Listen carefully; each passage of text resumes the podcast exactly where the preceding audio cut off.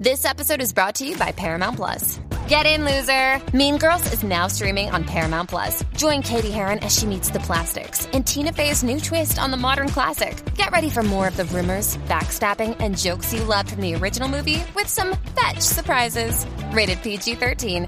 Wear pink and head to ParamountPlus.com to try it free.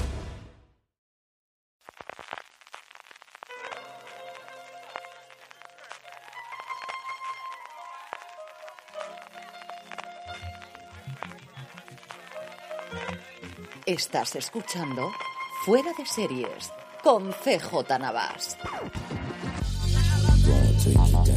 Bienvenidos a Streaming, el programa diario de Fuera de Series en el servidor CJ Navas te trae las principales noticias, trailers, estrenos y muchas cosas más del mundo de las series de televisión. Edición del martes 27 de diciembre, cómo se están notando las navidades, porque la verdad es que hay muy poquitas noticias, pero vamos, aún así tenemos mucho contenido, porque tenemos los listados de estrenos de varias plataformas, seguimos con la cuenta atrás de mi top 10 de este 2022 y como siempre nuestros trailers y la mejor noticia del día.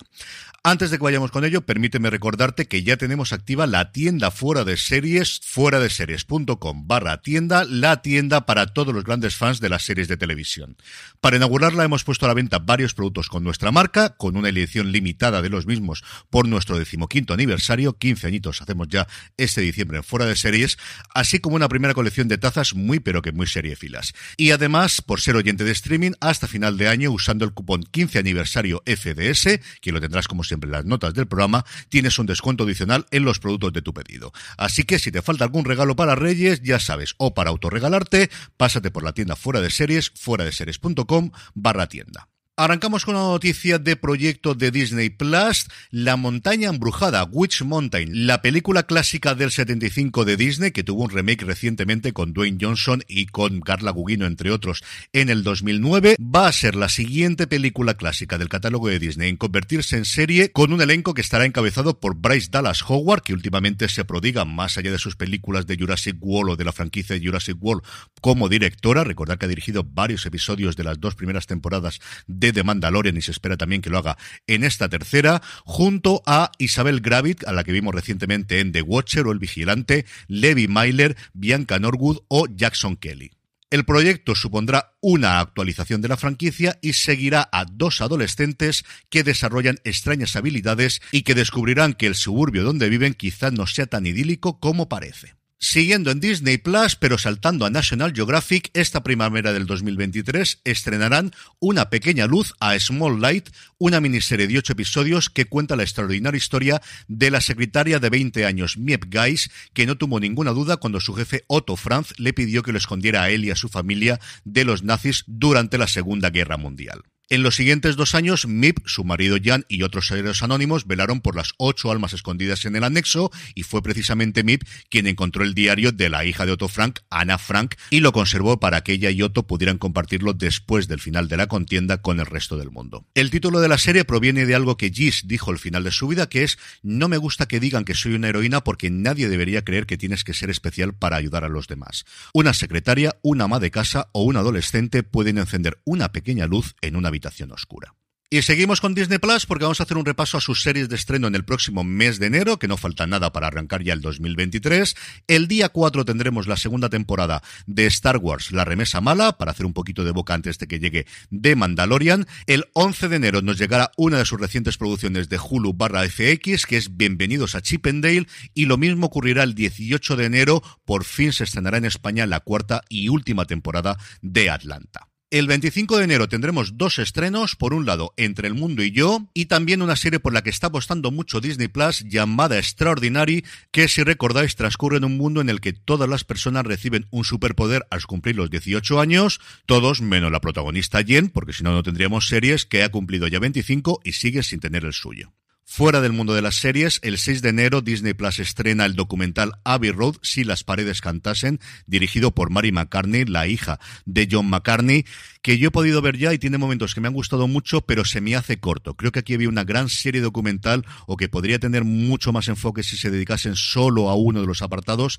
Creo que al final mm, cuenta muchas cosas, pero en muy poquito tiempo cada una de ellas.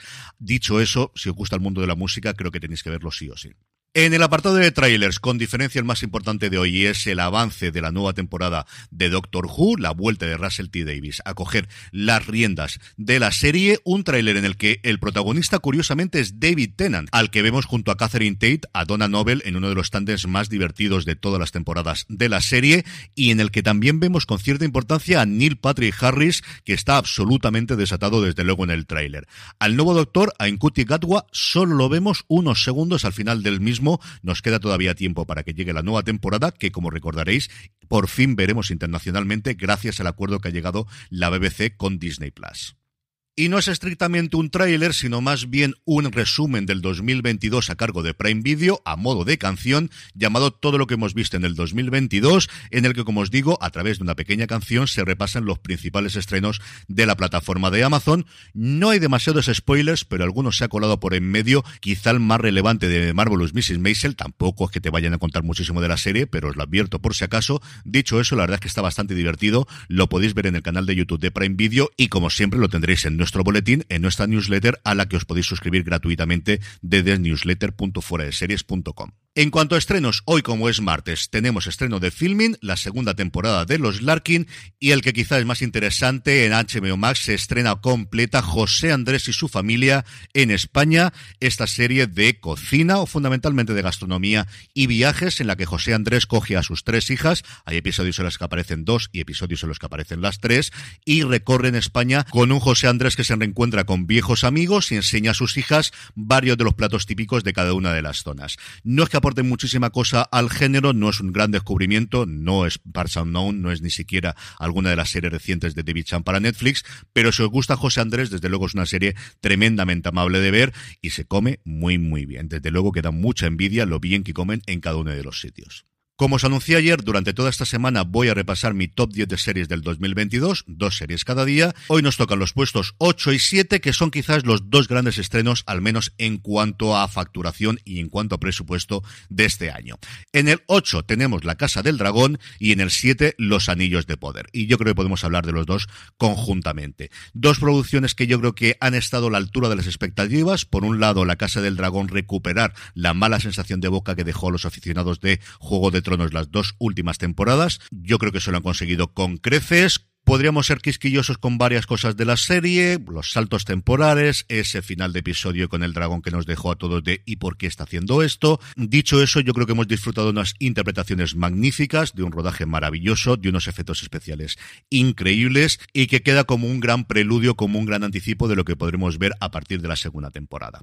Y una sensación similar yo creo que es la que he tenido con los anillos del poder. Se nota el dinero, desde luego, en absolutamente todos los momentos del rodaje y en todas las imágenes. Creo que las interpretaciones todas han estado a la altura de lo que esperábamos. Creo que la trama ha planteado muy bien lo que puede ser una segunda temporada y con el jueguecito de quién es Sauron o quién deja de ser, la verdad es que nos hemos entretenido. Y este entretenimiento, al que no voy a negar que ha ayudado muchísimo al haber hecho Universo Tolkien, donde junto a Alex Barredo y Jorge Navas hemos comentado episodio a episodio la serie, yo creo que ha hecho que disfruten muchísimo más de la misma, como yo creo que también lo ha hecho toda la gente que nos ha escuchado y posiblemente por eso esté por encima de la Casa del Dragón, porque de verdad que de los mejores momentos grabando delante de un micrófono este año ha sido grabando Universo Tolkien. Y terminamos como siempre con la buena noticia del día y es que los showrunners de Justified City Primeval, la secuela, la continuación de Justified, Dave Andron y Michael Dinner han dado varias entrevistas y han aparecido en varios podcasts americanos hablando de esta continuación de la saga de Timothy Oliphant.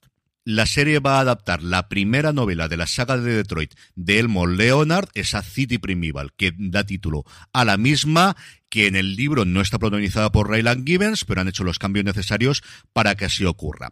Nos encontraremos 10 años después del final de la serie original. Gibbons vive en Miami con su hija de 15 años y por una determinada circunstancias se verá obligado a ir a Detroit, donde se enfrentará a un sociópata violento, Clement Mansell, y su abogada Caroline Wilder. Interpretando al antagonista Mansell tendremos a Boyd Holbrook, popularmente conocido por las primeras temporadas de Narcos. Tendremos también a, Joan Ellis como Caroline Wilder en un elenco que completarán Marion Island, Bondi Curtis Hall o Ravi Patel.